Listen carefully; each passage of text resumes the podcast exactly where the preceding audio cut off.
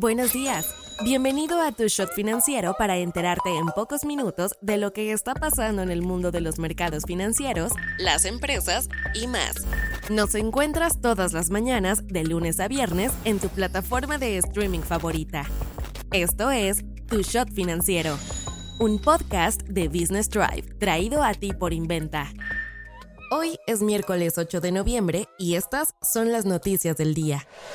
¿Con qué empezamos? Según números de la Comisión Nacional Bancaria y de Valores, los bancos en el país van que vuelan para romper su marca de mejor año al acumular 205.430 millones de pesos en ganancias al cierre del tercer trimestre. Esta cifra es 17.2% mayor a los 175.2 mil millones de pesos que llevaban el año pasado en ese mismo periodo. Entre julio y septiembre también registraron la mejor cosecha para un tercer trimestre, superando por 42 mil millones de pesos lo visto en 2019, el año previo a la pandemia. ¿Cuáles fueron las instituciones financieras que más se beneficiaron? BBVA lideró las ganancias en el país con 67.440 millones de pesos, prácticamente una tercera parte de las utilidades de todas las entidades financieras que operan en México. El top 3 lo cerraron Banorte con ganancias de 31.690 millones de pesos y Santander con 22.350 millones de pesos. Entre estos tres bancos, más Citibanamex, HSBC y Scotiabank acumularon el 74% de las utilidades totales del sector bancario. Economía internacional.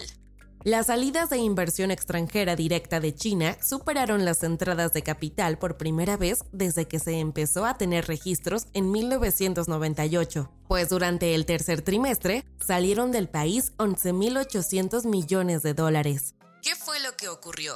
China fue el país que más rápido salió de la caída pandémica, pero solo le tomó un par de años para que el panorama le cambiara por completo. La segunda economía más grande del mundo ha batallado ante un deterioro en la confianza de los consumidores y las empresas, debido a que los países comienzan a alejarse de tener negocios en suelo chino. Recordemos el duelo comercial pactado entre Estados Unidos y China, del cual México ha sido el más beneficiado de todos, llevándose miles de millones de dólares en inversión que normalmente se hubieran ido para Asia.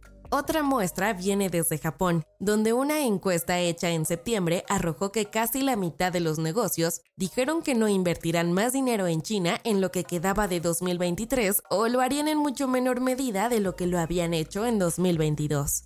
Entonces, ¿se acabó el sueño chino? No del todo, pues China ya trabaja en hacer su propia cadena de suministro en múltiples sectores como en la fabricación de chips. Pero a muchos inversores internacionales les preocupa las crecientes presiones regulatorias que ejecuta el gobierno chino. No te vayas sin saber estas. Pemex y la empresa estadounidense New Fortress no seguirán con un proyecto para extraer gas natural de aguas profundas, debido a que New Fortress buscaba condiciones que la petrolera mexicana consideró inaceptables. Telmex, Easy y Total Play dijeron que condonarán el precio de servicios a sus usuarios en Acapulco durante noviembre y diciembre. Estados Unidos anunció sanciones económicas hacia 13 miembros y 4 empresas vinculadas al cártel de Sinaloa.